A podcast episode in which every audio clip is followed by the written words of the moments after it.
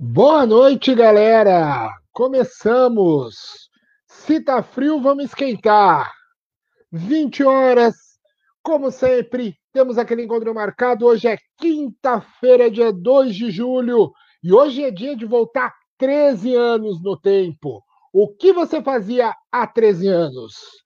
Nós tínhamos, com licença, eu vou à luta como tema, como enredo, fizemos um excelente carnaval e daqui a pouquinho eu vou chamar Judson Salles e Marco Aurélio Rufim, duas pessoas que, com grandes histórias no carnaval, com grandes histórias em tom maior e que tem tudo a ver com esse tema. Vamos deixar o povo chegar, deixa o povo chegando aqui. Eu já vou trazer o Judson. Antes de eu trazer o Judson, o Rufim está entrando aqui também. Uh, deixa eu passar aqueles recadinhos de sempre. Quero agradecer. Terça-feira começamos o game da Tom. Uh, tivemos aqui a presença, o Pedrão está aqui comentando já na nossa live. Tivemos o Pedrão com a lá do Sumaré, o Túlio, o Julião estava por aqui também. Tivemos a Latão de Boa, a Sandra, o Maurício, meus queridos, a Mayra, que participou dos bastidores porque estava cuidando do pequeno Lulu. Foi uma diversão, foi muito engraçado, muito divertido. E tivemos os campeões da noite, a Alaton Magia, com os queridos Ive e Veridiana. Eles que estarão, a gente criou isso lá na hora. A ala que ganhar, o departamento que ganhar, volta na terça seguinte. E eles estarão, Tom Magia estarão. Estamos confirmando quem serão as pessoas que estarão aqui na próxima terça-feira. Tenho já uma confirmação. Os queridos Cláudio, nosso destaque de show, e Fernando, que sempre sai apoiando o Cláudio ali na frente do, do carro. Então, teremos o Cláudio e o Fernando desafiando aqui a Tom Magia. Temos outros casais aí que eu recebi o convite, ainda não consegui confirmar a presença, mas com certeza será mais uma noite de muita risada, de muita brincadeira, que a gente precisa, né, gente? A gente sabe que ainda tá difícil, não tá fácil, então eu fico muito feliz de saber que a gente está conseguindo, aos pouquinhos aqui, acalentar o coração de todo mundo, divertir todo mundo. Deixa eu ver quem já chegou por aqui. O Sérgio da Velha Guarda está sempre presente. Querido Odila, a Jane da Latão de Boa, o Glauco Almeida, do nosso time de destaques, a Solange Pereira. Um abraço, um beijo para todo mundo que está sempre dando aquela moral para gente. Vamos fazer essa live aumentar o número de pessoas, gente. Eu sei que tá frio, então assistam aí debaixo das cobertas. Vamos fazer aquele combinado?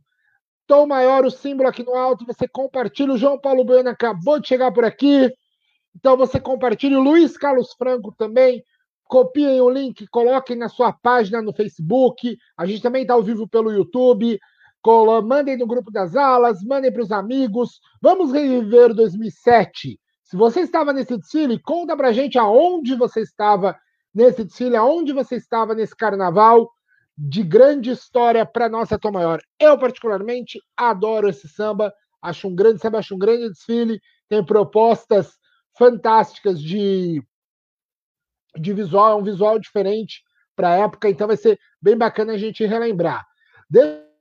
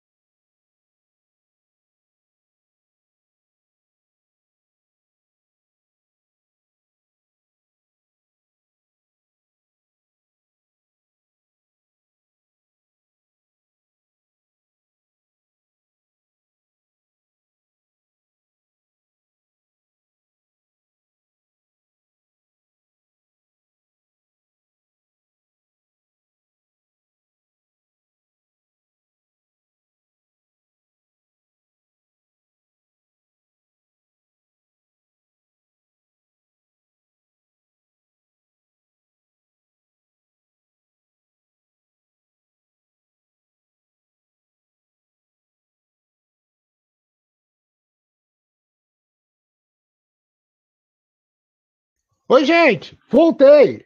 Que susto! Caiu! A internet caiu. Eu travei, mas eu voltei. Eu fiquei falando aqui, falando aqui e caiu. Deixa eu colocar aqui, deixa eu já então chamar o Judson enquanto isso, para que se eu cair novo, Judson me socorre. Tudo bem, Judson Salles? Boa noite, boa noite a todos. Mais um encontro aí das nossas quintas-feiras. Vamos bater papo aí sobre o nosso carnaval de 2007. Um carnaval extremamente providencial para o momento que a gente está vivendo, né? A gente passou aí por, por uma mobilização extremamente importante na quarta-feira passada, na, na, no dia de ontem. Os entregadores de aplicativos se mobilizaram numa mobilização extremamente importante para a categoria. E aí, para a gente começar a rediscutir relações de trabalho nesse grupo também. E que legal que o público escolheu esse tema para a gente trabalhar aí na, na quinta-feira e conversar com todo mundo, reviver o Carnaval de 2007 e essa mensagem tão importante que o Marco Aurélio Rufim desenhou e criou para o nosso Carnaval de 2007. O Bruno, pelo que eu estou percebendo, está tendo aí algumas dificuldades técnicas para com a internet dele. Está indo e voltando, mas já já ele está de volta aí para capitanear essa live. Gente, não sei o que aconteceu. Eu coloquei ficha, tá?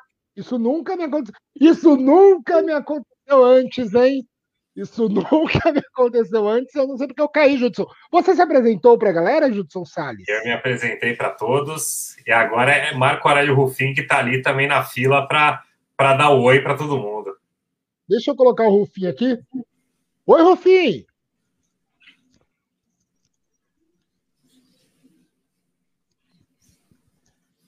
Rufim está no mudo.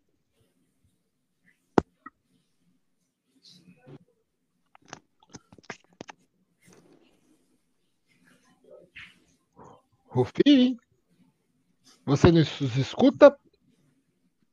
Opa! Muito bem. Tudo jóia com vocês? Tudo certo. Hoje o quadro está tão pesado aqui, ó. Juntei Judson e Rufim, que a internet não está aguentando o peso dessas duas pessoas do nosso querido carnaval brasileiro. Uh, antes de eu perguntar, Rufim, primeiro, está tudo bem? Como estão esses dias? Aí você progrediu nos seus trabalhos. Eu lembro da sua tese com o, com o Chico Espinosa, você comentou na última live. Como que estão as coisas por aí?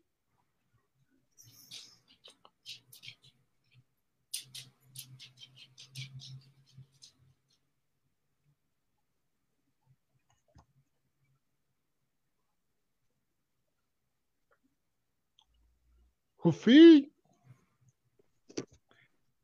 Acho que o Rufim está se ajeitando. Enquanto isso, ô Judson, deixa eu te perguntar enquanto então, por o Rufim... enquanto. É... Voltou. Opa, por enquanto eu estou em fase de, de, pesquisa, de estudos. A gente ainda não entrou nessa fase de corpo a corpo, mesmo porque é, a situação não permite. Então, eu estou na, na parte de, de fundamentação. Perfeito, perfeito. Enfim, Judson, deixa eu aproveitar a pergunta, é, na verdade, explicar aqui para a galera. Você, obviamente, está aqui pelo, pelo seu trabalho junto à Tom Maior, pelo que você conhece de carnaval, mas tem um outro lado não muito conhecido seu, e aí é importante você dizer o que, que esse desfile traz, o que, que o Judson faz nos dias dias dele, por que, que ele se assemelha tanto com esse carnaval da Tom Maior. Conta um pouquinho para a gente o que, que há de similaridades entre a sua profissão e esse desfile. Pois é, para quem me conhece sabe que eu, eu trabalho, eu lido com o direito do trabalho no meu dia a dia, né? Eu trabalho no Tribunal Regional do Trabalho. As relações de trabalho sempre foram uma coisa que me interessaram muito na vida a mim e ao nosso vice-presidente e diretor jurídico, que é o Léo. Somos duas pessoas que sempre nos interessamos muito pelas relações de trabalho e como isso impacta na, na, na vida de, de todos os trabalhadores e da nossa sociedade como um todo. E eu acho que, por tudo que eu aprendi, a gente teve que fazer o dever de casa aí para trabalhar esse desfile aí de 2007, do Marco Rufim. Eu acho que esse, esse desfile foi um desfile extremamente importante, porque, apesar de um enredo político extremamente crítico, como vocês vão ver daqui a pouco, foi também um enredo bastante alegre e que se inseriu ali em todo aquele processo que levou a Tom Maior até o desfile das campeãs no ano seguinte, né, em 2008, é, de, de uma construção de uma identidade para Tom Maior. Então, é, a, é um desfile bastante bem fundamentado, bastante bem trabalhado e, como vocês vão ver durante o desfile, bastante atual também. Isso, maravilha. E ao contrário do que a gente acaba, infelizmente, ainda vendo, isso foi uma, um feedback que nós recebemos durante o Carnaval 2020. Tanto 2007 quanto o nosso Carnaval de 2020 se assemelham, porque deixam de ser enredos chapa branca, enredos uh, que não colocam o dedo na ferida. A gente se posiciona e entra na avenida colocando uma. dizendo e dando recado, né? Mais do que isso, acho que não só esses dois enredos, que talvez sejam isso de uma forma mais clara, né?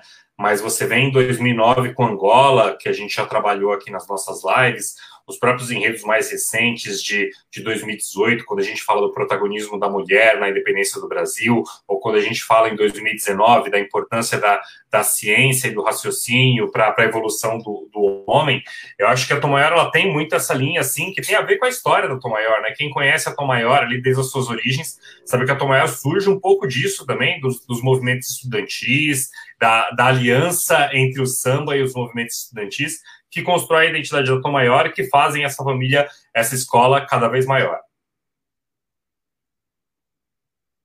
É isso aí. Rufim, deixa eu. Eu sei quando eu te convidei aqui para participar da live, você comentou, rapaz, vamos voltar a 13 anos. O que, que você, como cabeça desse desfile, como mente pensante, o que, que você consegue recordar? É um desfile que a gente vai ver alas com uma concepção diferente de materiais, de fantasias. Traz para a gente, dá um F5 aí, atualiza a gente o que era a Tom Maior em 2007, como foi produzir esse carnaval.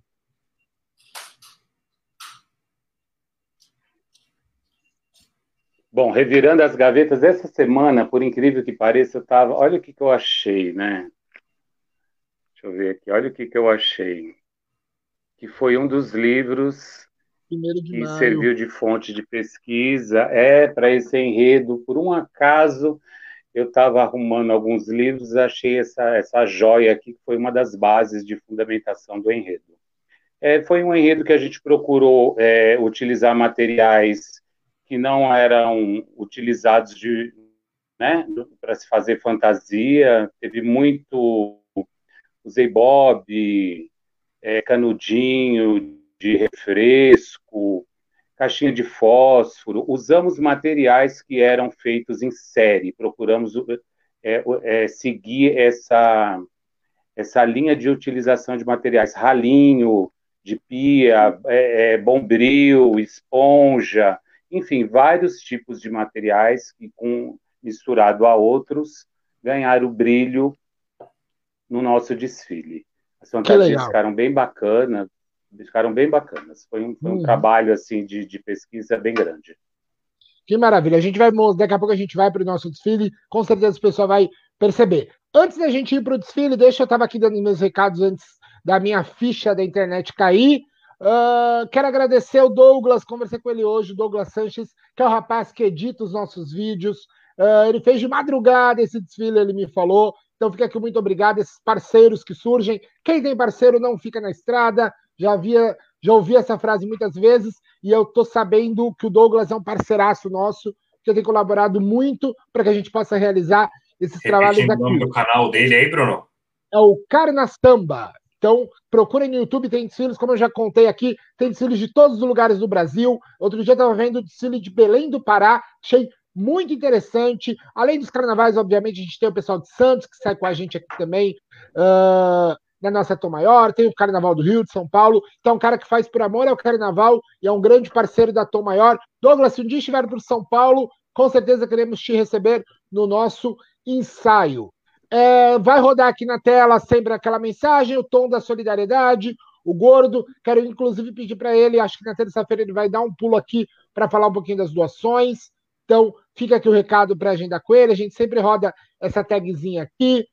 Uh, como eu estava falando, todos os nossos canais oficiais, Facebook, o site, o Instagram, então tudo que a Tom Maior está fazendo está lá, então procurem lá. Dentro da medida do possível, a nossa escola está trabalhando para movimentar a nossa comunidade e o nosso pavilhão. Terça-feira, então, já temos Tom Magia aqui no Game da Tom. Vamos ter o Cláudio e o Fernando, nossos queridos dos times de destaques, também do Faixa Amarela. E aí, vamos ver quem vai confirmar mais aí. Se até o final do programa tiver mais confirmações, eu aviso para vocês.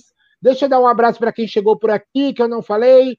o Pedrão já estava por aqui, o Grego. Hoje é aniversário dela, nossa querida Magali Harmonia, gente finíssima, gente muito boa, está comemorando, está debutando hoje, né, Magali? Vai dançar a valsa, minha querida? Então fica aqui um beijo, um abraço da sua família Tom Maior, que tanto gosta, e você e o Grego são um casal 100% que estão por aqui. Bom ver o alemão por aqui, o alemão querido da nossa velha guarda está passando por aqui, o alemão Botafogo, Sérgio Vital, Luiz Carlos Franco comentando que era da ala dos químicos.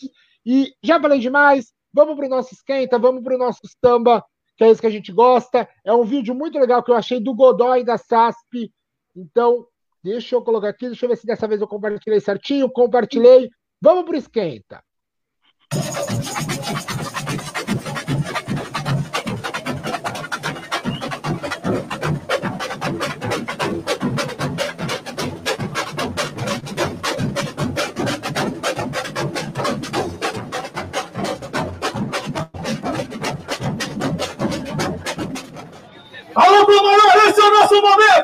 Chegando aqui, ó!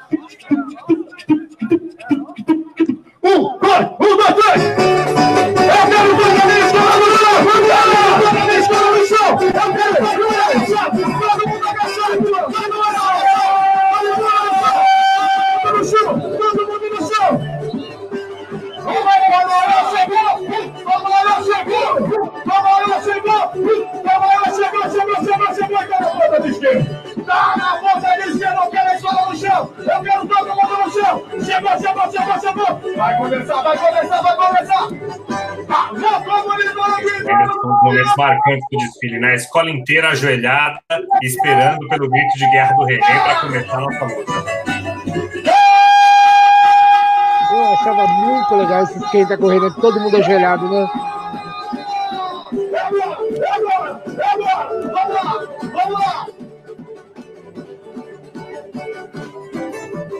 Vamos lá, vamos lá!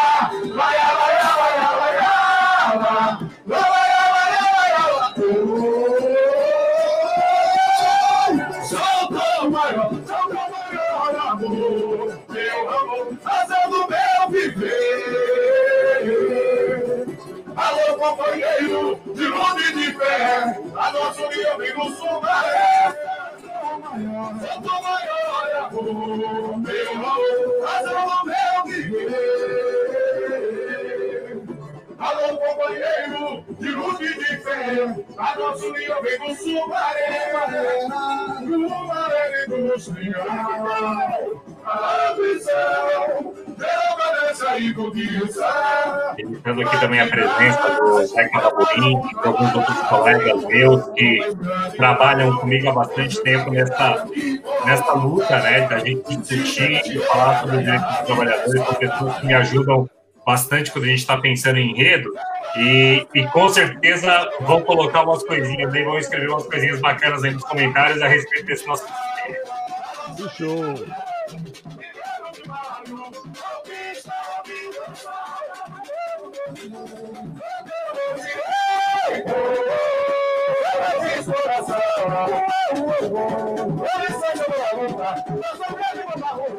Quem são os compositores do ar, Bruno?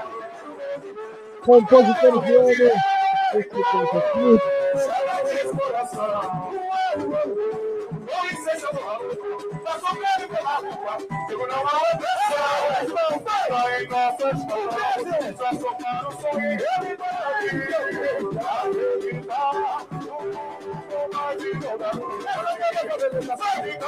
em só Tela, samba de Maradona, Didi, Turco e Diego Poesia. Grandes compositores que estão com a gente ano após ano, né?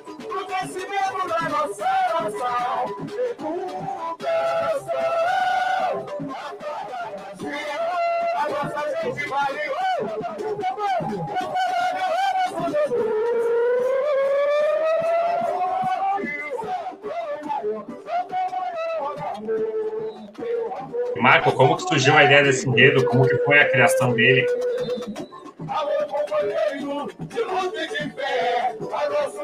Esse enredo surgiu através de um de um componente, de um, de um diretor da escola, que é o Ricardo, conhecido como Lalau, ele que trouxe essa proposta para a escola. É, uma, uma pessoa que deu força também a esse enredo foi o homenageado anterior, que foi o Frank Aguiar. Aí uniu Frank Aguiar, Ricardo e Marco Antônio da Silva, que deram o aval para a gente poder estar tá fazendo esse enredo, homenageando os trabalhadores e o primeiro de maio. Que show, fantástico. A gente já vai ganhando algumas alas. Eu vou jogar para o desfile aqui, porque a SASP Quero agradecer aqui o pessoal da SASP, é muito legal. Tem vários vídeos deles históricos, assim. Você vê os rapazes da SASP super novinhos lá. O Rony, Potosky, o Godoy, tudo filmando. Então fica muito legal. Aí, se não vai dar spoiler, vai entregar algumas, algumas surpresas do nosso desfile. Então, deixa eu tirar aqui rapidinho, já jogar para o desfile, que essas imagens de arquivo que a SASP traz para a gente, que a empresa especializada traz para a gente, são sempre muito importantes, né? Mais do que uhum. nunca, o slogan dele é, deles é bastante válido. SASP é primazia. A gente tem muito material do carnaval na década de 2000, especialmente por conta do trabalho abnegado dessas pessoas. De uma época que ainda nem tinham tantos recursos assim tecnológicos, né? Tem que lembrar disso. Eu fazia parte da. Inclusive, deixa eu mandar um beijo para ela, a Daniela Straquino, uh, que ela era moderadora da comunidade no Orkut ainda do Carnaval de São Paulo, onde todo mundo se reunia então, era uma época que a própria comunidade da SASP também, os fundadores, o Parra, Lê, ao Rony, a todo mundo que tem grande colaboração para o nosso carnaval. E aí a nossa escola vai entrar na.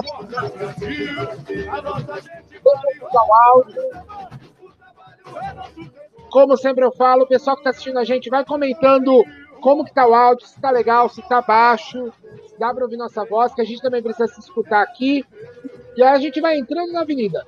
Eu queria começar perguntando para vocês, que aí, lembrando também, antes de eu perguntar, deixa eu passar a ficha técnica. Melhor ainda, deixa eu passar a ficha técnica rapidinho aqui. Enredo com licença, eu vou à luta. Carnavalesco, esse cara sensacional, gente boa, que é o Marco Aurélio Rufim. Foi a terceira escola da sexta-feira de Carnaval de lá. Ficamos em oitavo lugar, uh, apenas 0,25 do sétimo, também muito próximo do desfile das campeãs. Foi um ano interessante, foi um ano que não houve descarte de notas. Então, quando não há descarte de notas, muita coisa muda. Presidente, o querido eterno Marco Antônio da Silva, vice-presidente era o Thiago Meira. Daqui a pouco eu vou perguntar para o Rufim se ele lembra quem era o diretor de carnaval nessa época, que o Departamento Cultural ainda está levantando essas informações e o diretor de carnaval a gente precisa levantar dessa época quem era a pessoa. Direção Geral de Harmonia era do querido, se eu não me engano, acho que era a estreia dele na Tom Maior, Rogério dire... Félix. Diga, Rufim.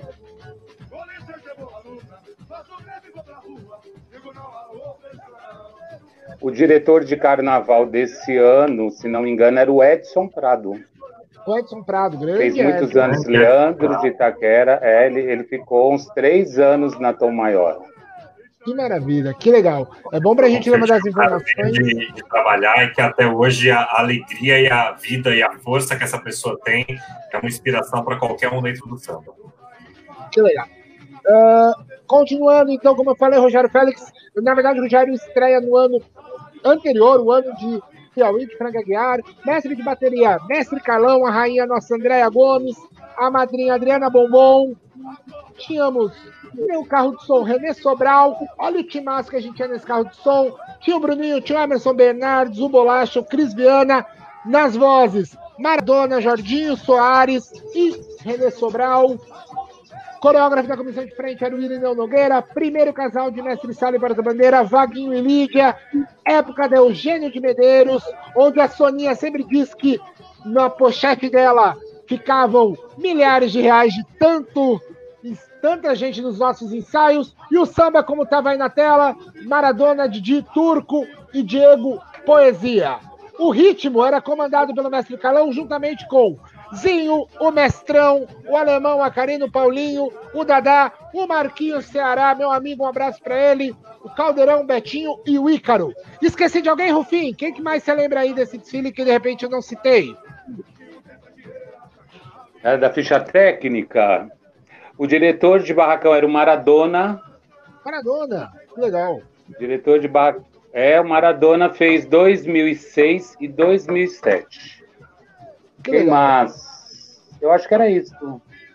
Que legal, bom saber disso. Ó. Mais uma informação muito legal. Maradona tá devendo uma visita aqui, hein, Mara? Assim que você puder, dá um pulo por aqui. Deixa eu também mandar, hoje também é aniversário, o Pedrão comentou aqui, do Tiaguinho da Sumaré, coordenador da Sumaré. Então fica com um abraço. Feliz aniversário, meu querido. Deixei para minha colinha aqui. A gente vai começar esse desfile, né, Rufinha? A gente começa com o Homem-Máquina, a revolução industrial que transforma o, o Homem-Máquina. Quem estudou um pouquinho de administração viu, com certeza viu ou falar de Taylor, de Fordismo. É isso que essa, essa nossa abertura mostra. O homem robô que é eternamente. É, todo mundo tem na memória tempos modernos de Chaplin, né? Isso, tempos modernos. Eu me inspirei muito no filme e no desenho Metrópolis. Muito. Eu tinha assistido Metrópolis.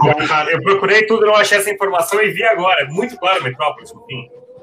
É, há uns 10 anos, eu tinha assistido esse filme há uns 10 anos atrás.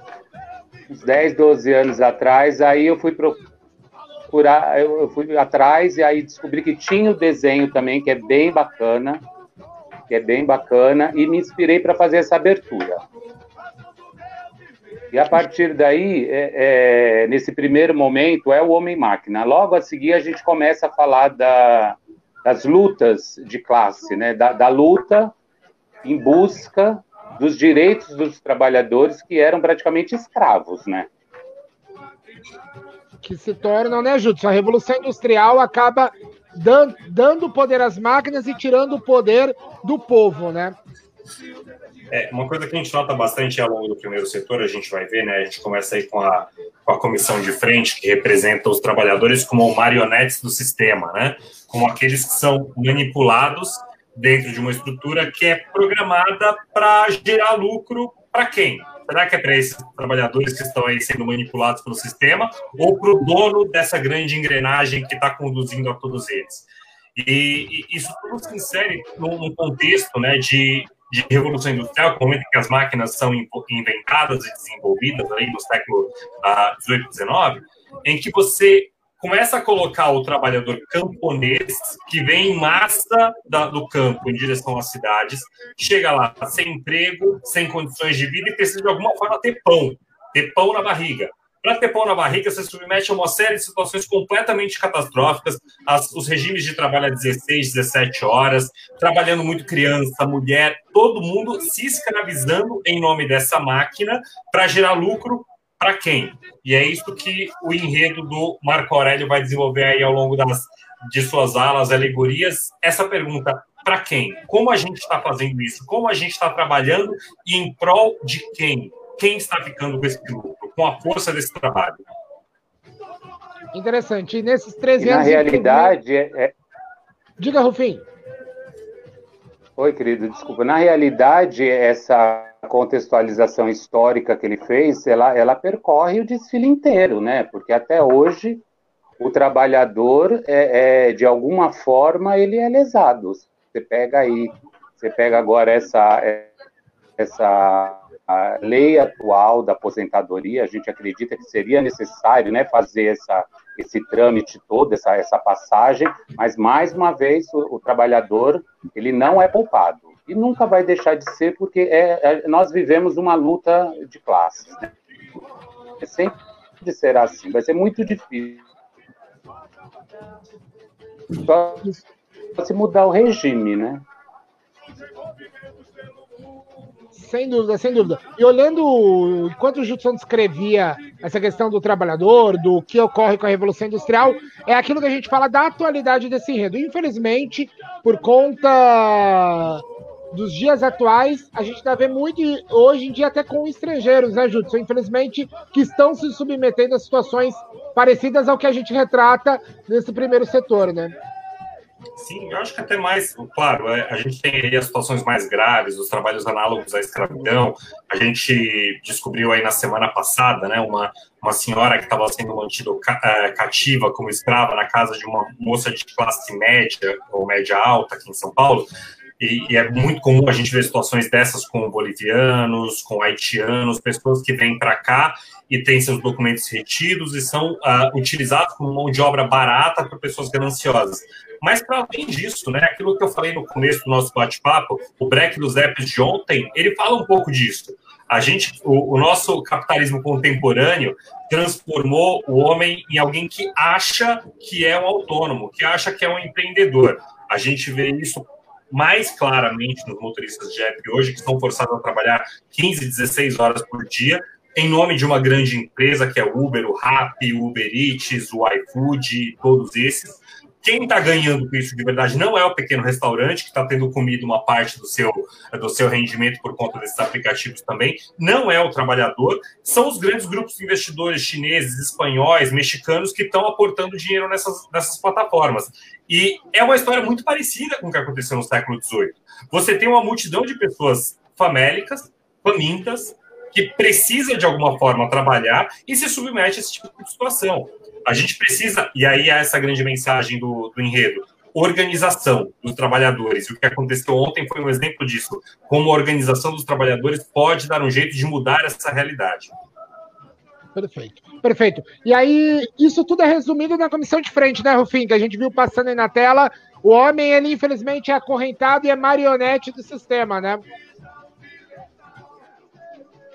Sim, exatamente. Uma roupa pesada, difícil de manipular, até, até difícil de manipular, aquilo lá era um pouco pesado. É, a roupa feita pelo, pelo ateliê Belas Artes, Bela Arte, que está há muito tempo conosco, que estava há muito tempo conosco aí com a Tom Maior, e por enquanto ainda segue carreira aí, fazendo belíssimos trabalhos.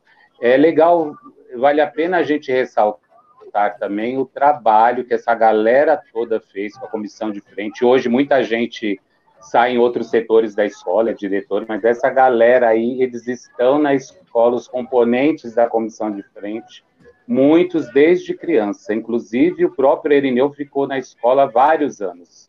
Este é ano aí. aí o Irineu foi fantástico na comissão de frente, deu show. É isso aí, com certeza. E aí a gente chega na Abre que é esse tempos modernos que a gente coloca que é uma grande fábrica, né? Uma grande fábrica mostra o operário que constrói na indústria, que também da parte da indústria civil, e tem alguns materiais alternativos nesse abre alas, né?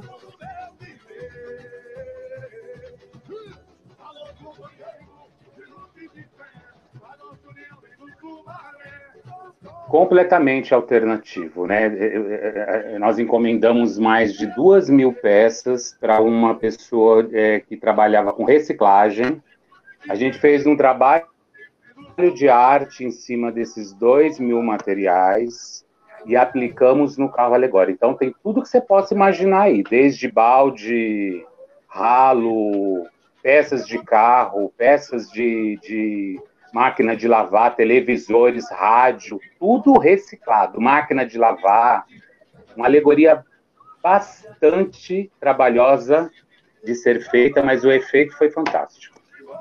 Que legal, que legal. Judson, pensa em recriar algo do tipo aí? Eu sei que talvez Pequeno Príncipe não, esteja tão aderente, mas é muito legal essa, esse uso de materiais, né? Eu acho que a gente tem espaço para muita coisa no carnaval, né? Para muita mensagem que a gente ainda tem para traduzir. Assistir esse enredo aí, vocês vão ver que tem, tem diversos sub-enredos que podem ser tirados desse desfile. Muito legal esse uso de materiais, muito legal, mas eu gosto muito. E ele é um carro, apesar de simples, né, né que o, o enredo pedia, né, Rufim, essa coisa tá um pouco mais rústica da indústria, ele é um carro imponente, ele, ele mostra a mesma força da Tom Maior chegando, que é bem precedido já por, por essa ala que vem na sequência, que eu gosto, ah, esses são os materiais que a gente estava falando. Você lembra, Rufim, como que foi essa criação? Ele, ele traz um robô e ele é um robô com material que é muito... O que, que é esse material, Rufim? Você vai falar com mais propriedade.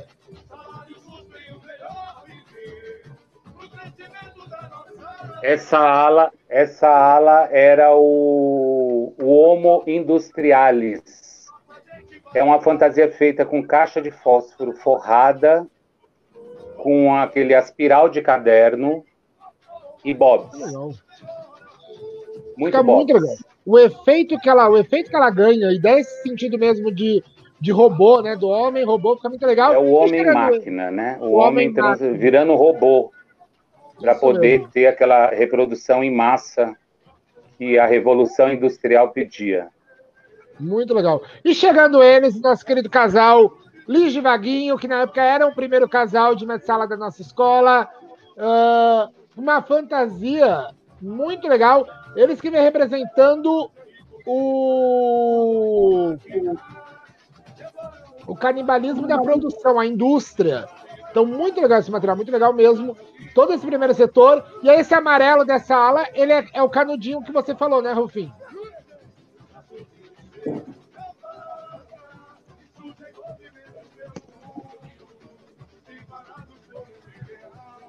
A gente usou muito a C. E o Rufim caiu, infelizmente. Rufim caiu. Deixa falando um pouquinho do, do primeiro setor. O primeiro setor ele, ele retrata bastante essa questão que nós falamos da revolução industrial, né?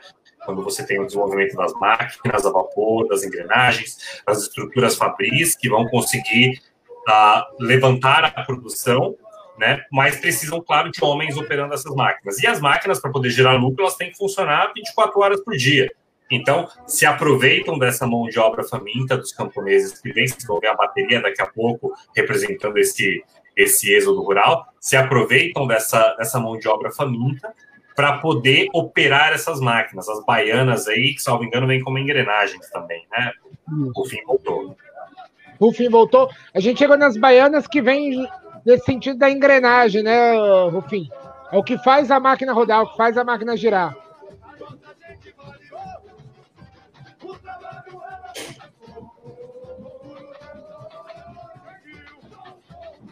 A Luciana mandou uma mensagem. As baianas, sim, elas vêm como uma reprodução. Diga. Pode falar, Rufim. As baianas vêm representando justamente essa parte das engrenagens da indústria. É uma fantasia toda em prata, com detalhes em laranja, e toda feita em acetato e laminado. Uma fantasia bacana, uma fantasia vistosa e a Baiana vem num posicionamento aí que era original das escolas de samba, né? Ela vinha quase logo atrás da bateria. Muito bonito o efeito da Baiana, viu? E com mais de 20 mil esponja de aço. Que legal. A Luciana comentou aqui, ela, a escola inteira encapou Bob. Rufim colocou todo mundo para encapar Bob nesse carnaval é isso, né? Um material alternativo que, combinado com bom gosto, gera um bom resultado como esse. Eu acho esse carnaval de extremo bom gosto. E não foi, mas foi, Rufim, acredito, foi um carnaval que acabou sendo um pouco mais barato de ser produzido, ou às vezes não, não necessariamente.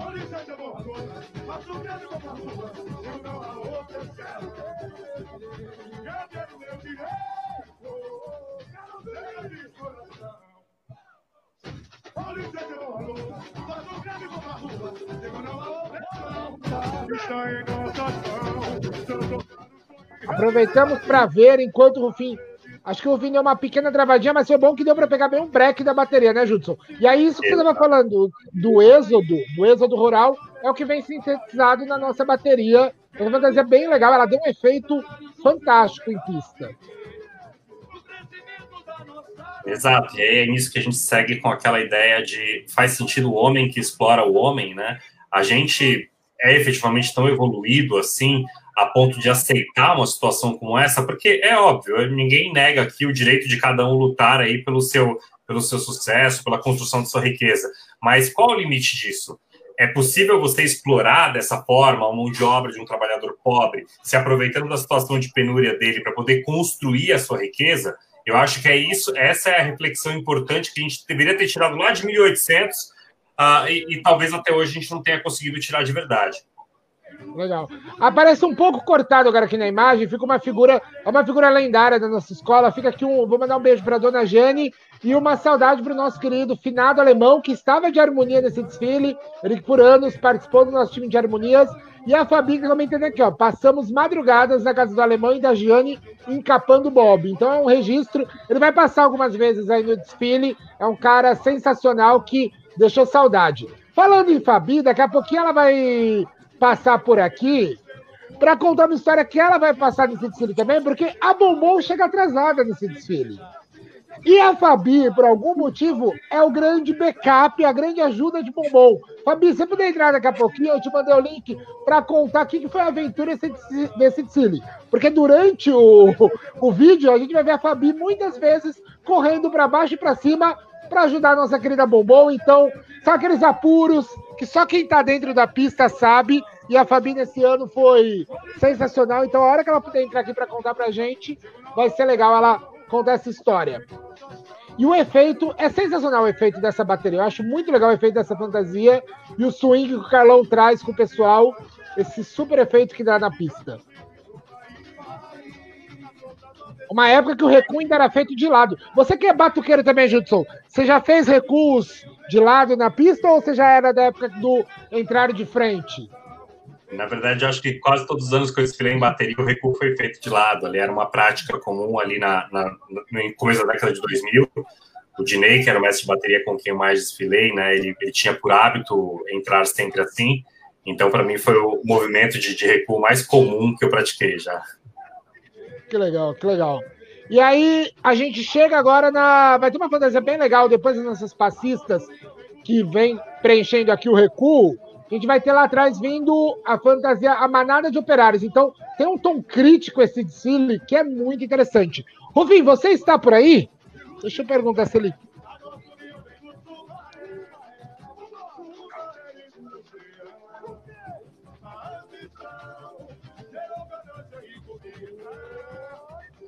Rufim! Deixa eu fazer um teste aqui, eu vou trazendo, trazendo ele. A crítica faz parte do carnaval, Judson? Ou já ouvi alguém dizendo aí, já vi muitas reclamações dizendo, ah, mas você não pode toda hora fazendo crítica. Carnaval é carnaval é alegria. É, eu definitivamente acho que carnaval é alegria, definitivamente acho, e sou muito ressabiado com o enredo que seja só crítica. Com o enredo que esqueça a essência de alegria do carnaval. A gente tem que ter a crítica sim, mas a crítica ela pode se travestir. Tem um, um, um, um ditado em latim que significa ridendo castigat mors. Para quem é aí do, estudou comigo na faculdade, ouviu bastante esse, esse ditado, que significa que o riso corrige os costumes. Então, é, é um, um lema muito importante. Você o humor, a charge, ele se constrói em cima disso. Constrói em você ridicularizar a estrutura que existe e mostrar as falhas que elas têm através do humor e da alegria. É isso que o nosso desfile fez, sabe? É isso que, que a construção inteligente do Marco Aurélio Rufin trouxe para a Avenida em 2007. Poxa, como você conseguiria discutir de uma forma tão inteligente o conceito de mais-valia? Que é, é você, esse esse excedente da produção, o trabalhador entregou isso, alguém pagou aquilo. Quem uh, se apropriou da força de trabalho do, do trabalhador e, e, ganhou lucro em cima disso? Então, a, a presidenta deu exemplo ali do, do Bob's, né, do carnaval. Todo mundo enrolou Bob's e eu tenho certeza que todo mundo que enrolou Bob's enrolou feliz, porque viu no produto do carnaval, uh, se, se, viu remunerado pelo carnaval. Todo mundo ficou feliz com esse belo desfile. Uh, o problema é quando você entrega a sua força de trabalho e você não vê o resultado disso. Perfeito. E é isso, né, Rufim, que você buscou trazer, principalmente, é o que eu falei, essa ala da manada de operários, que tem um detalhe do, do símbolo da, da vaquinha, tudo com a fábrica no costeiro, ela representa muito bem isso, né? Da ironia. É, a grande. É, a, a ideia da fantasia é o, o trabalhador ser tratado como gado, como animal. Por isso que o nome da fantasia é manada. A grande manada é o nome da fantasia. É, eu utilizei, você vê que elementos da, da, da, Revolução Industrial, a fantasia, esse setor, ele segue o mesmo mote, né? É, é como se fosse uma coleção de moda. Você vem, num, você vem desenvolvendo o seu tema naquele setor, e o tema era esse.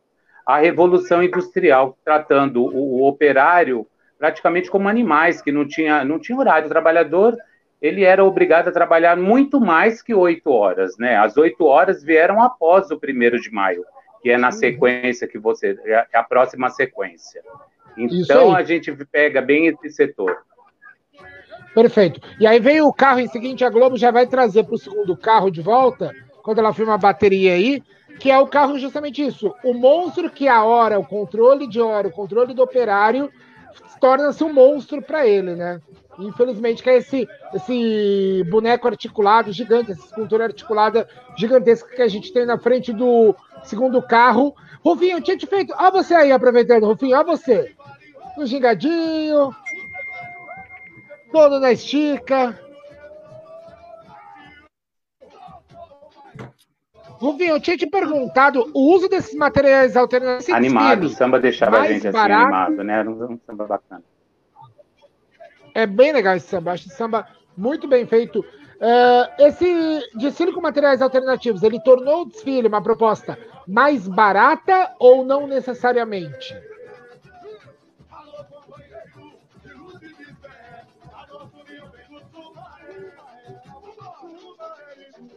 Eu ainda é, vou nesse essa... desfile, sim. Nesse Perfeito. desfile, sim. Os materiais, eh, os materiais que nós utilizamos para serem adereçados, ele era um pouco mais barato. Mas, em contrapartida, nós utilizamos muito material laminado, que não é barato, né? Não são materiais baratos, né? Então, mas eu fiz essa opção para você poder ter o link com o enredo, né? Para você poder ter o link. Hoje em dia, as, as pessoas não, não, não, não, levam muito isso em prerrogativa, porque você tem que fazer um carnaval bom, bonito, prático. Não digo nem barato, mas tem que ser uma coisa prática, tudo muito rápido, tudo muito dinâmico. E esse carnaval, ao contrário disso, foi um carnaval muito adereçado, que levou muito tempo da escola para poder executar essas fantasias. Uhum. Que aí, Judson, entra até numa esfera do que você faz atualmente na Tom, como direção de carnaval. Esse material alternativo ele requer mais trabalho, né, para você lapidá-lo, para você transformá-lo no produto final, do que você ter uma placa pronta, o um molde pronto, né? Sim, sim, até com a evolução de, de materiais, hoje muita coisa vem da China também.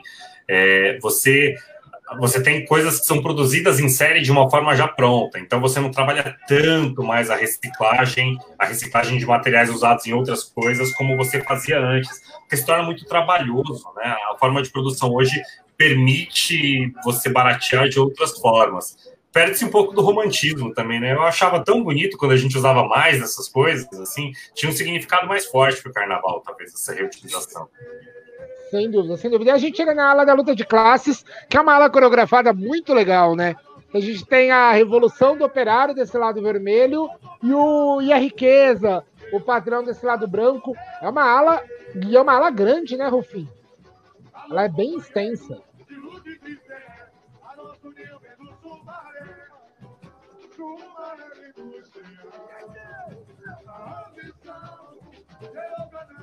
Tem os elementos do xadrez também, né? Assim como a gente fez novamente agora em 2020, eles usam o xadrez aí, os, os operários com um chapéuzinho de peão e a, a classes dominantes com um chapéuzinho de rei.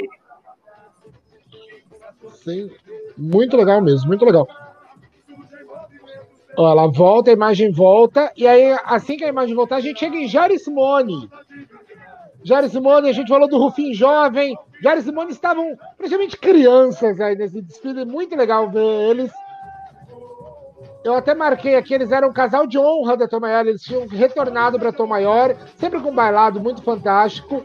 E aí eles também vêm representando esse controle das horas, né? A gente tem esse setor que mostra isso, que com a Revolução Industrial, a indústria começou a controlar o homem, controlar o, o seu fator de produção, só controlou em exagero, né? Uma coisa aí que o Rufim colocou agora há pouco, que eu acho super importante, quando ele falou das oito horas. Essa conquista aí da época das revoluções por direitos, né, ela, ela não existe à toa, esse número não é à toa. Quando você fala é oito horas de descanso, oito horas de trabalho e oito horas de lazer. Hoje em dia tem muita gente que bate no peito de não, eu tenho orgulho de dizer que eu trabalho 13 horas por dia. Não é por aí, cara. Você é mais do que o seu trabalho. O seu trabalho não é tudo para sua vida. Você também é pai, você também é sambista, você também é um artesão, você também é uma série de outras coisas além do seu trabalho. Você não pode se resumir ao seu trabalho. E, infelizmente, a estrutura capitalista meio que molda a gente a acreditar que a gente é só a nossa profissão. Eu não sou só advogado e nunca quero ser só advogado. E é essa a, a mensagem também que a gente vê quando a gente vê esses relógios todos, ou toda essa história que gira em torno das horas e do controle do empregado por meio de um cartão de pontos, sabe? Sem dúvida, sem dúvida. E numa época ainda que aí é o que você falou, né, Judson? Hoje em dia ainda tem aquela questão do trabalho é minha vida, das minhas realizações. Imagina numa linha de produção, um trabalho mais operacional, onde ele nem consegue ver o produto final que do seu trabalho, né? Ele só vê aquilo, aquilo, aquela esfera, aquele mundinho dele, o quanto isso pode danificar a mente de uma pessoa, pode ser prejudicial. É como disse o Galo ontem, né? Você passar o dia inteiro dirigindo, entregando comida e você com fome, mas você está entregando comida para os outros. Imagina o quanto isso dói. E aí, logo na sequência, a gente vê isso. Toda essa repressão, toda essa quebra de sentido no trabalho, de que antigamente eram artesãos, que passam a ser membros da produção, eles chegam e começam a causar revoltas no mundo. Então a gente tem uma ala na sequência, que é essa ala que vão ter vários países. A gente tem. Judson, vou te pôr na fogueira, se o Rufim estiver online aqui, se ele voltou também. Por, Tenta lembrar o que, que você lembra de cada país desse, quais são as contribuições desses países, Estados Unidos, Inglaterra, Itália. Cita aí o porquê que eles estão citados né, nessa ala. Então, os movimentos de buscas por direitos humanos que partem de alguma forma a partir do, do, dos direitos operários, né, eles acontecem de uma forma espalhada através do mundo.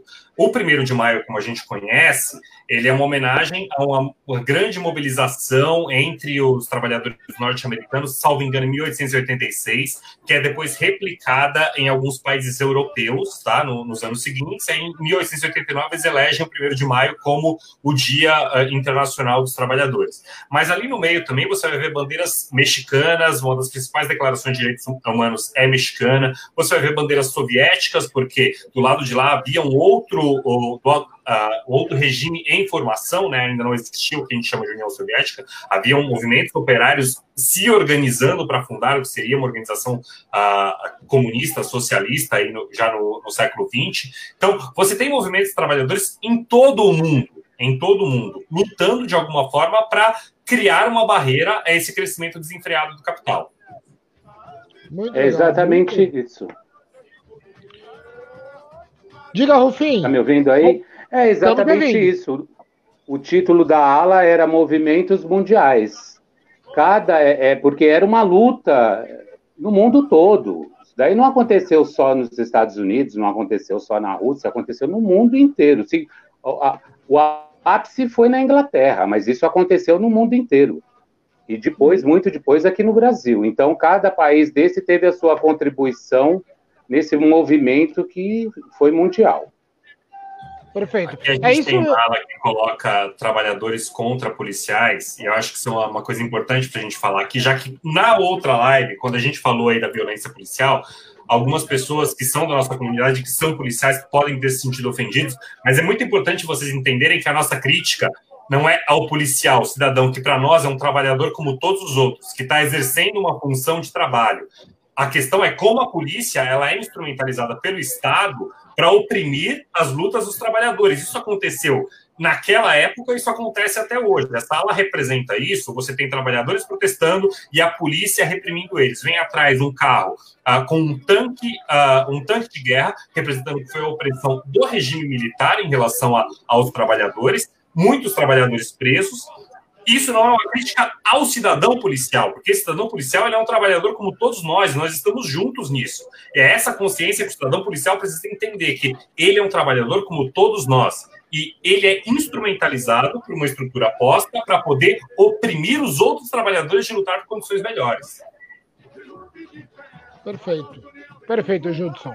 Aí vem chegando o terceiro carro. Confio, o terceiro carro, é isso que mostra a importância desse enredo, né? Para muitas pessoas não sabem, mas o Dia Internacional das Mulheres surge de um movimento de revolta pelo trabalho, que são as costureiras de uma fábrica de Nova York, que em 8 de março de 1857 estavam batalhando por uma redução de jornada para que deixasse de ser de 16 horas e passasse a ser 10 horas, ou seja, tivemos que penar muito ainda para conseguir uma jornada próxima do que a gente tem hoje e que infelizmente elas foram trancadas na fábrica e acabaram morrendo queimadas, né? Então, o Dia Internacional da Mulher surge de um movimento trabalhista.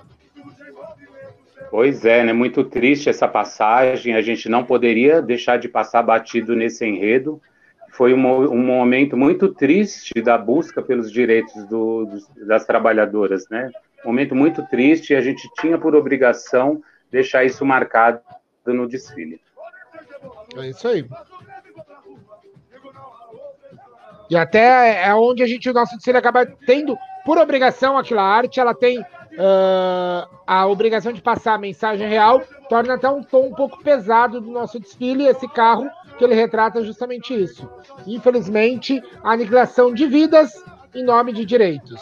Então isso é bem, bem triste, bem complicado. E continuamos na luta, né, Judson?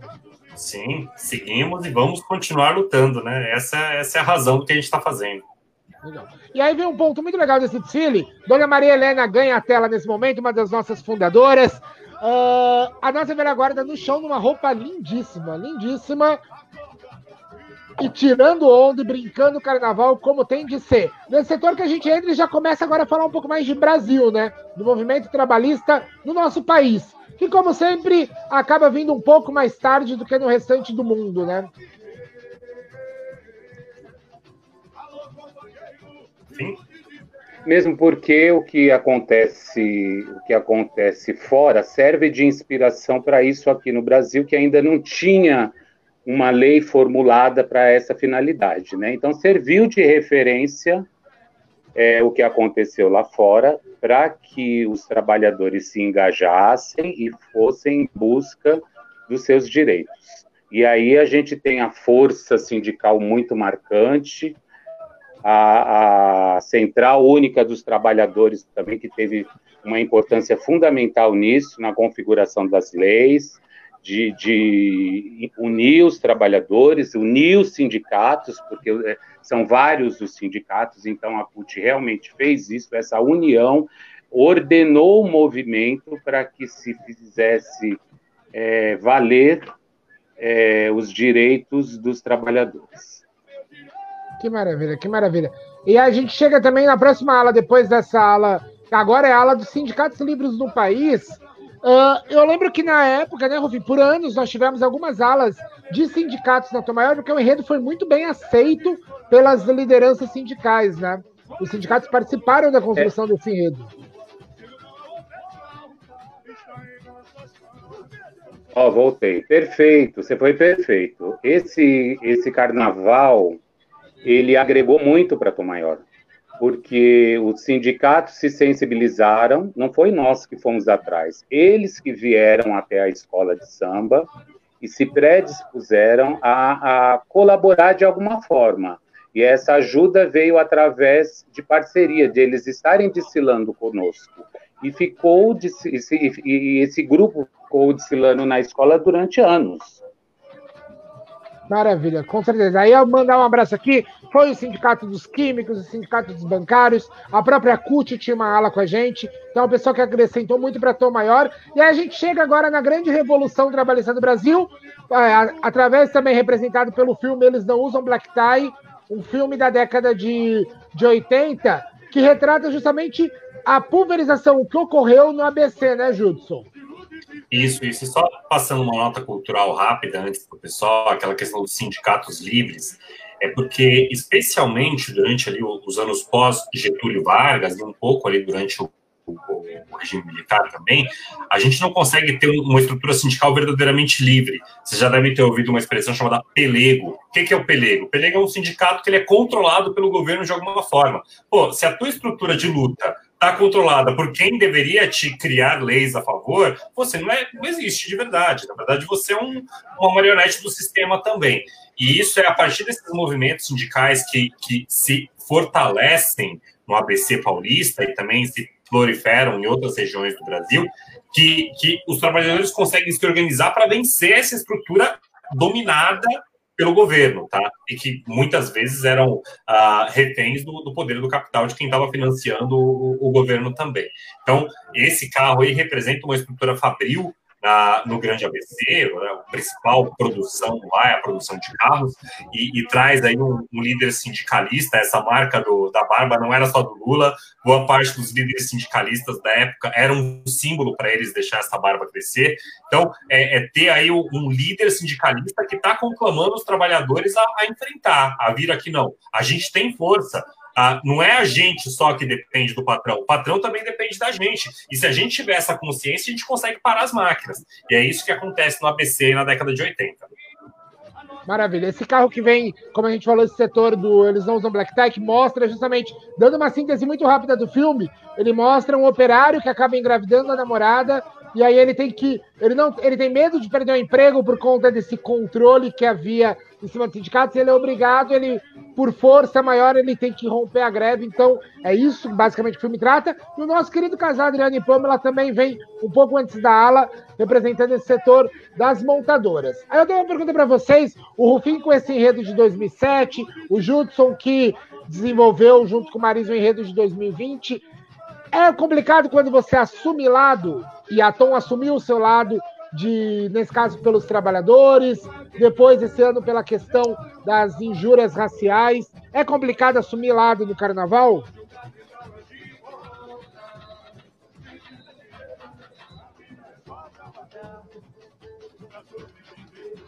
Rufim? Acho que o Rufim deu uma gravadinha, mas pode responder, Judson. Repete a pergunta se foi para mim, porque eu não entendi.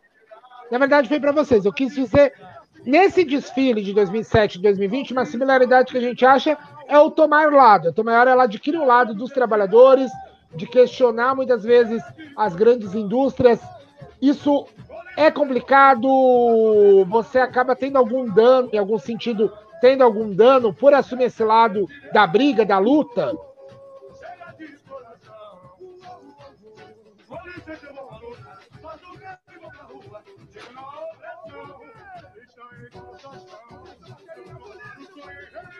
Acho que ainda está meio travado ali com o fim. Bom, dou minha opinião. É, eu acho que sim, tem riscos aí, tem um, uma complicação quando você toma uma postura ou outra, mas eu acho que é. Tá inegável... eu não estou ouvindo direito, infelizmente. É, é inegável que numa escola de samba a grande maioria das pessoas que estão ali são trabalhadoras. Então, a gente não está tomando o lado de A ou de B, a gente está tomando o nosso lado. A escola de samba é, acima de tudo, uma entidade originariamente negra. Ainda que a nossa comunidade seja, graças a Deus, extremamente uh, miscigenada, a gente tem muito branco, a gente tem japonês, a gente tem ruivo e a gente tem muito negro. Ainda que hoje seja miscigenada, a gente está trabalhando com uma arte negra, a gente está homenageando uma arte que é originalmente negra. Então, quando a gente toma o lado de lutar contra a, a, a, o preconceito racial, de lutar por uma igualdade material efetiva, a gente está tomando o lado do nosso povo, e não o lado de A ou de B. E a mesma coisa vale para os trabalhadores. Quando a gente está tomando o lado dos trabalhadores, a gente está tomando o nosso lado, e não o lado de fulano ou de cicrano. Maravilha. E, Rufinha, você está me escutando melhor agora? Deixa eu tentar dar uma baixadinha Agora estou ouvindo melhor. Legal. Uh, a gente fecha o desfile, a gente está aqui no último setor, passou a ala que mostra que o trabalhador unido ele deixa de ser palhaço, ele não é palhaço. E aí tem essa ala que eu acho sensacional, que é um grande manifesto na avenida. Você lembra como que foi a composição dessa ala? Cada um tinha a sua própria fantasia. Foi um convite da onde que vinha esse pessoal que faz essa grande greve na avenida, esse grande protesto. Então, esse pessoal são de vários setores, foi organizado pela CUT e a roupa foi feita pela escola, inclusive foi feito por um conhecido, um amigo nosso, amigo querido Carlinhos, que fez, são mais de 25 figurinos espalhados aí nessa ala, 10 fantasias de cada, justamente para fazer uma grande greve na avenida. É, é, é, a escola em movimento, em busca dos direitos dos trabalhadores. Ficou bem bacana. Tem aí, se não me engano, foram 250 pessoas aí nesse. Com grandes nessa pautas, greve. Né? com essa greve, com grandes pautas, grande reivindicação. É um desfile muito legal e aquilo, é um desfile com crítica, mas que propõe solução, né? A grande saída para todos os nossos problemas uh, trabalhistas, e eu acredito que não só trabalhistas, uh, como sociedade mesmo, tá aí no último carro, que é o carro da educação, um carro muito legal, muito bem feito a concepção dele. É esse o, a saída, né? A saída é pela educação, é pelos livros.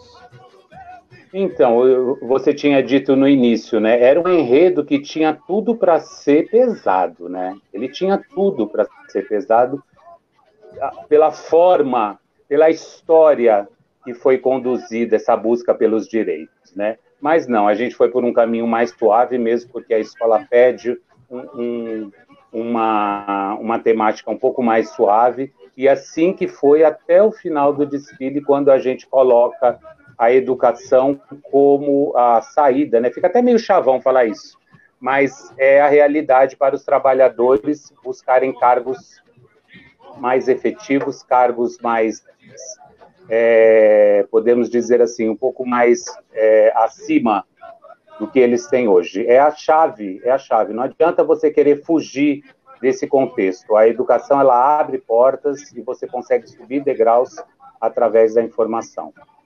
É, eu concordo que às vezes é chavão, enfim, concordo com você, mas é, é, tão importante a gente repetir o óbvio, né?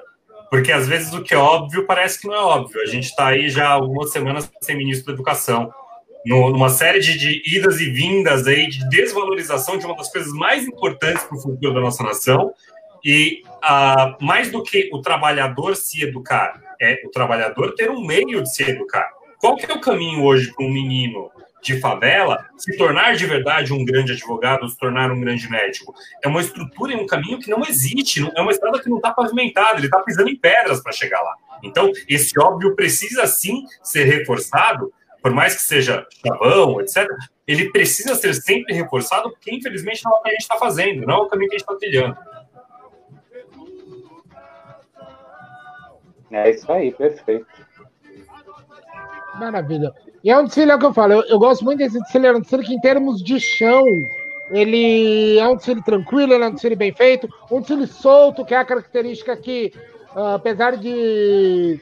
São 13 anos e a gente está lutando para trazer de volta, a gente tem conseguido trazer de volta na Tomaior, que é desfile solto, é um desfile de chão, é um desfile que aparentemente você não vê problemas de evolução, de correria, que termina com um bacana, um, um, ano de desfiles grandiosos. Foi o Carnaval 2007, agora a gente vai mais para o macro do Carnaval. Foi um ano de alto nível no Carnaval paulistano, né? E a gente consegue um oitavo lugar. O que, que vocês mais recordam desse, desse ano, meninos? Eu era muito novo, não lembro direito. Bom, esse desfile, para nós que, que, que, estamos ali para trabalhar, foi um desfile muito difícil, né? A Tom Maior, assim, sempre guerreira, sempre aguerrida, querendo ousar mais. E a gente queria mais, porque a gente queria firmar a escola no especial, né? E cada ano para nós era um. Cada ano era um passo, né? Um passo para você poder chegar até o desfile da, até o desfile da campeã. E esse daí foi um passo antes, né? Foi um passo, foi um passo que aconteceu antes da escola conseguir chegar no desfile das campeãs, que foi no ano seguinte que aconteceu, que foi 2008. Então, esse carnaval também foi muito importante para a escola entender que ela precisava ousar mais. E assim foi feito. Que legal, que maravilha. Olha aí a bateria, olha que maravilha, olha, olha a bateria. Acho muito Antigamente, legal. Acho... poucas poucas faziam isso. Esse show que o Carlão tá dando aí, poucas faziam isso. Eram duas, três, no máximo quatro baterias. E ele também queria se afirmar como mestre de bateria e ele ousava sempre, sempre ousando. Você pega que a escola, ela, ela vem numa ascendência muito grande, né? E, e com certeza ela está chegando lá. Ela está chegando. É isso aí, entre por causa. E as suas lembranças, Judson Salles? Na época, em 2007, eu estava amargando um acesso ali, trilhando o caminho do retorno para o especial com, com a minha escola de origem, que era Leandro de Itaquera. Muito bom, muito bom, muito bom. Mas é o que Esse eu falei. desfile.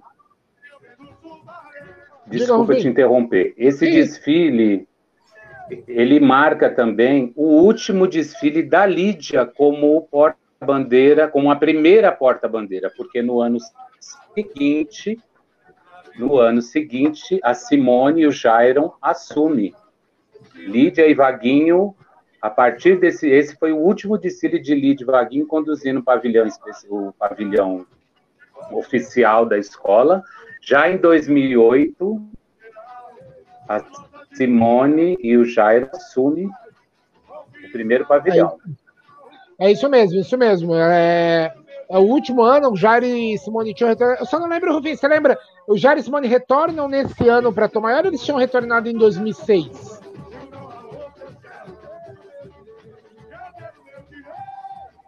Eles retornaram em 2006. 2006, né? Eles estavam. Se não falha a minha essa... memória, eles retornaram em 2006. Aí essa eles parceria... desfilaram como convidados. Uhum. Eles desfilaram como convidados. E aí, no ano seguinte, eles assumem o primeiro pavilhão da escola. É legal lembrar também que esse ano foi o último ano do coreógrafo, o Irineu Nogueira, que é uma pessoa queridíssima, gosto muito do Irineu, e ele saiu da escola, foi o momento que ele, que ele foi estudar, que ele foi para fora do país, e deixou a comissão de frente da escola. Verdade, muito bom. Bom lembrar isso mesmo, que no ano seguinte quem assume é o Luiz Mário, na comissão de 2008, Uh, é muito legal. E o que ia comentar da transição entre casais é muito bom. Eles tiveram aqui um programa numa terça-feira de entrevistas, fizeram uma bagunça danada. Esses, e é muito bom ver a parceria que existe entre os casais da Tom Maior. Às vezes tem uma alteração ou outra de pessoas que compõem esse quadro, mas aí fica aqui um beijo, um abraço para todos eles que sempre atuam em parceria para aquilo que a gente fala que é o mais importante dentro de uma escola de samba, que é o nosso querido pavilhão. Então, e aí esse, como o Rufim bem lembrou, foi o último ano. E aí eu vou ter, eu não consigo aproximar a imagem, mas esse final de Círio Rufim, você lembra a frase que tinha nessa bandeira do Brasil? Agora eu fui pergunta de vestibular, hein? Hum. Agora você me pegou, não lembro. Ah, a Globo aproximou. Olha. Liberdade e igualdade. E olha a importância disso, né? Porque quando a gente tem hoje ordem em progresso, o que significa ordem em progresso? Quando você mantém a sua população ordeira, ela não se revoluciona, ela não luta por igualdade e liberdade. Então, é, essa, esse final de desfile eu achei de uma sacada bastante genial, porque eu acho que essa era a mensagem mais importante que a gente devia ter na nossa bandeira. A ordem ela é importante, ela é, mas ela é importante depois que a gente tiver conquistado uma verdadeira igualdade entre todos. Perfeito. Que virá por meio. mensagem. Fala. Diga, Rufim, pode falar. Não, então, é, é, justamente isso que o Judson disse, né? A gente meio que se inspira, o movimento se inspira, né? O primeiro de maio, na liberdade, fraternidade e igualdade que, que, que vem da Revolução Francesa, né? O movimento todo tem uma inspiração da Revolução Francesa. E esse, essa simbologia no final do desfile, essa simbologia, esse, esse marco é, fundamentado na Revolução Francesa. Sem dúvida, muito legal, muito legal mesmo. E aí, eu, a, eu, você lembra do, do chão desse ano, Rufim? Você que estava ali tirando onda junto com a bateria, vibrando. Foi um desfile que, até pelas ousadias do Carlão e tudo mais, chamou a galera, chamou o pessoal e e a mostrar a arquibancada aí vibrando junto com a gente, né? Foi, foi bem, bem bacana o desfile, bem animado, o samba era animado. Teve uns vacilos, sim, na harmonia, teve, teve umas corridinhas, teve um, uns claros de uma ala ou outra. Detalhes que você vê aí que, óbvio, fizeram diferença na, na fizeram diferença na colocação final. Mas foi um desfile empolgadíssimo. A Tom Maior é empolgada, né? Ela é uma escola. Se ela, ela estando com um bom samba, ela faz bons desfiles. É uma escola empolgada. Ela é ensaiada, ainda mais de uns anos para cá, que ela está ensaiadíssima. Parabéns Harmonia da Tom Maior. Ela está muito ensaiada. Eu vi vários ensaios da Tom Maior. É ensaiadíssima. Então, ela, ela se prepara com vontade para o desfile, né? Muito obrigado. Em nome da Harmonia, eu que estou aqui, ó, com a jaqueta da Harmonia também. Você lembra da que eu faço parte. Fico muito feliz de ouvir esse seu feedback. Eu lembro que um momento importante, a gente está chegando já no final do desfile, a Globo daqui a pouco vai cortar para as entrevistas. É bom que a gente vai batendo esse papo, trocando uma ideia. Quero também, eu, na, na outra participação sua, não te agradeci. Uh, você estava como comentarista agora em 2020 da SRZD e foi um dos comentários mais sensacionais sobre o que foi nosso carnaval partiu da sua pessoa, partiu uh, da sua avaliação. Então, quando eu lembro de eu ter assistido o vídeo logo no dia seguinte do desfile, foi muito bom ver você com a sua história ainda tão maior, uh, feliz e enaltecendo o trabalho que nós colocamos na Avenida em 2020.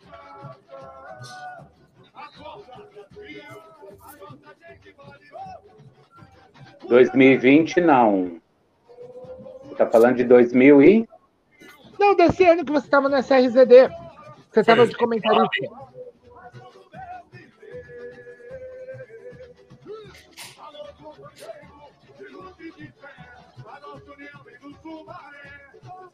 De bem nessa... Você está falando de 2000 e? Não, o que eu quis dizer foi o seguinte: você agradece agora. O que eu coloquei é a sua participação esse ano. Eu vou parando aqui porque ela vai trazendo já para o final o que eu quis dizer agora foi, desse ano especificamente, você participou em 2009 com a gente da transmissão. Lá eu não agradeci. O que eu estou trazendo é para agora um agradecimento seu por conta do, da sua avaliação que você fez do nosso desfile de 2020. Foi isso que eu quis dizer. Ah, tá. tá. Eu estava lá, eu você saí no desfile do, dos amigos. Eu fui convidado, eu saí nos amigos, na ala dos amigos. Foi bem, bem empolgante. Muito empolgante. Maravilha, maravilha. Quero agradecer aqui vocês, pedir as mensagens final sobre esse trabalho. Como o Judson falou, um desfile de 13 anos que ontem, por acaso do destino, com essa manifestação dos apes, uh, se tornou muito próximo, né, Judson? O que, que você tem a dizer aí para gente, para a gente fechar mais uma transmissão do nosso Tebeton?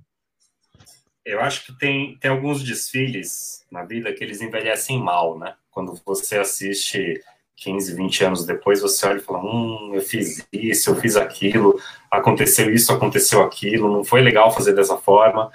Esse desfile é, é o contrário disso, né? Eu, eu olho esse desfile eu acho que eu consigo gostar ainda mais dele hoje do que eu gostei na época, assim. Eu acho que ele é, é um desfile muito inteligente, enfim, parabéns de verdade por isso. O teu trabalho de pesquisa foi inteligentíssimo, teu, teu, trabalho plástico em cima das suas pesquisas também foi muito bom. É, eu assisti a transmissão da Globo, né, antes da gente começar o bate-papo, e a Globo não cita em nenhum momento Metrópolis.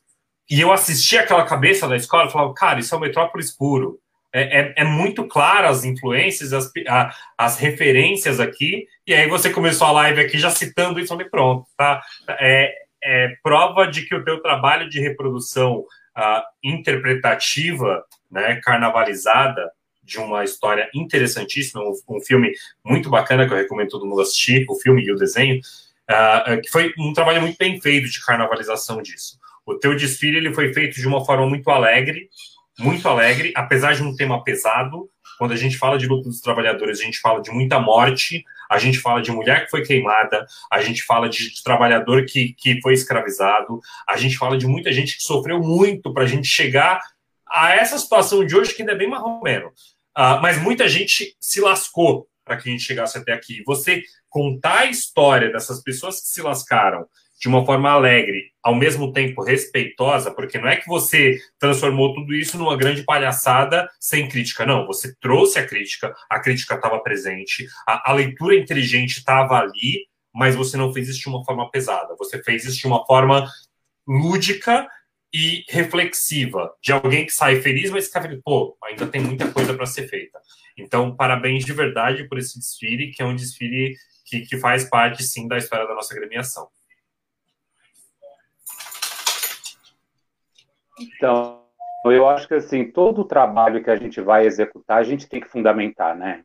Você tem que pesquisar. Não adianta você querer fazer carnaval. Não adianta você querer fazer o carnaval em 15 dias, né? Você tem que fundamentar um enredo, você tem que pesquisar. E esse enredo exigiu muito de mim, muito. É, alguns, alguns filmes eu já citei para você, vou citar também, eles não usam black tie, quem não assistiu é bacana, é érrimo é muito bacana, eles não usam black tie, né? Porque eles mostram a realidade da época.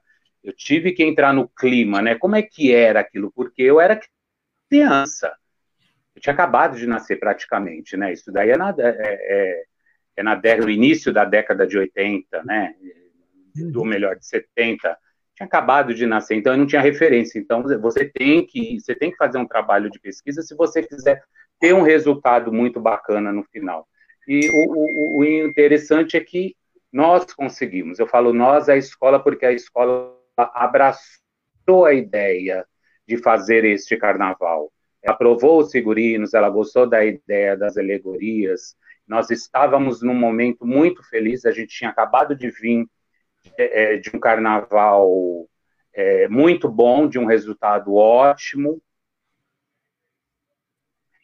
e de vários prêmios, né? A gente, então a gente estava com gás, né? Vamos fazer. E eu tive toda a liberdade do mundo para fazer. Deram bastante que show, que legal. Liberdade, como sempre. A Tom Maior sempre me deu essa, essa liberdade, porque quando você tem a liberdade, é isso, que é bacana sempre ressaltar. Foi um desfile muito bacana, foi um desfile envolvente e que impulsionou a gente mais para o ano seguinte, que foi 2008, que também foi uma outra boa história para se contar. Maravilha. Uh, deixa eu aproveitar, eu devia ter feito isso logo no começo, vocês acabaram, quando vocês citaram pela primeira vez, igual nós fizemos com o Black Tie, que a gente deu uma conceituada. O que, que é Metrópole, Junson? Bem resumido para a galera, para entender, e a importância dele, que você citou que a nossa frente da escola é muito pautada nessa obra. O que, que é o Metrópolis, para quem não conhece? É, é, um filme do começo do século XX, 1927, salvo engano, que retrata a luta de classes, uma sociedade composta de forma oposta entre trabalhadores e uma classe dominante que se apropria ali de, do, do que é o bom e deixa a classe trabalhadora à míngua. E aí isso foi reproduzido depois em um desenho mais, mais recente e tal. Né? Em resumo, é isso. E aí outros grandes filmes, aí ele citou o Tempos Modernos, passou ali por, uhum. um dos elementos claros, e eu acho que para quem quiser entender um pouquinho a questão do, do movimento sindical no ABC, tem um, um, filme muito interessante, um documentarista já falecido, mas que é o meu documentarista favorito, que é Eduardo Coutinho, chama Peões, que ele retrata muito bem o desenvolvimento do, do, do, dos personagens que compuseram os movimentos sindicais no ABC na década de 80. É muito interessante. Muito legal, muito bom. É muito bom ver isso, gente. Vocês entenderem que para ter um carnaval na pista tem muito trabalho, muito estudo para baseá-lo e para fazer sentido. Não só aquilo que a gente fala, óbvio, a gente está ali para uma competição, mas é arte, é um trabalho artístico que precisa ser muito bem pautado e baseado. Quero agradecer vocês, meninos, pela disponibilidade. Rufim, por mais uma vez estar aqui com a gente. Muito obrigado mesmo.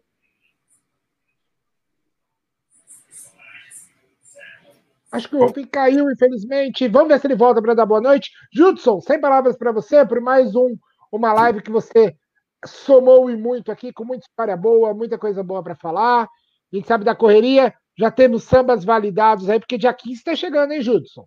Tá chegando. Falta aí mais pouco menos de duas semanas, né? Tá a entrega dos sambas. Felizmente a gente está sentindo que vai ter bastante samba aí mais uma vez.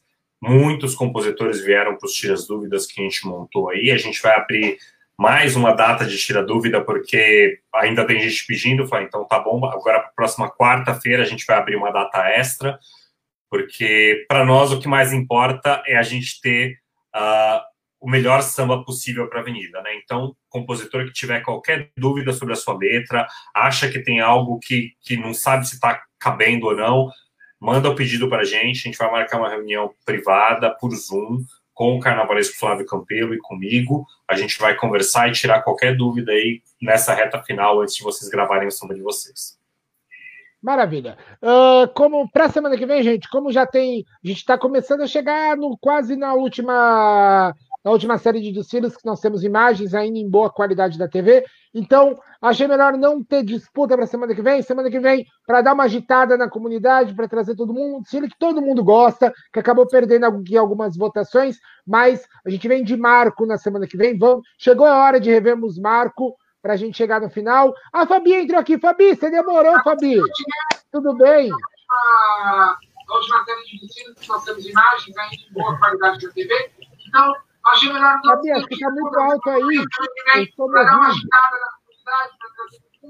Todo mundo gosta, acabou perdendo aqui algumas votações, mas. Está me ouvindo, Fabi? Está com delay, Júnior. Está com delay. Chegar no final. A Fabi entrou aqui. Fabi, você demorou, Fabi. Está com delay, Fabi. Tá me ouvindo? Tô, só tá com delay. Abaixa um pouquinho o som, por favor, é que acho que eu tô, eu tô me ouvindo muito. Sabem. Então, tá vendo? Se eu abaixo tudo, eu não ouço pela televisão que vocês falam. Ah, Fabi, rapidinho, conta pra galera. A bandeira, essa bandeira foi pra Rússia, né, Judson? Essa bandeira esteve lá na Rússia. Tem imagens dela aí em quase todos os jogos do Brasil, ela esteve lá. Fabi, por que eu te chamei aqui rapidinho? Conta pra galera. Você sofreu muito nesse carnaval 2007, Fabi?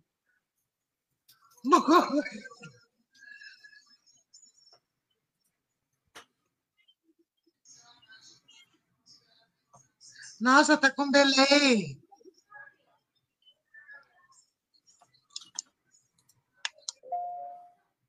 A Fabi caiu. Fabi, na, no do Marco você vem, com certeza. Você era uma grande amiga do Marco, uma pessoa que colaborou muito com a nossa tomada sempre a Fabi Tocha. Então, na terça-feira, na quinta-feira que vem, você conta, porque infelizmente o horário está estourando, já são 9h25. Não briga comigo. Judson, um abraço. Até mais. Tchau, tchau. Tchau, tchau. Deixa eu ver. Fabi, Fabi, você escuta? Agora eu escuto. Você escuta? Escuto. Um minuto, conta. Por que, que você sofreu em 2007?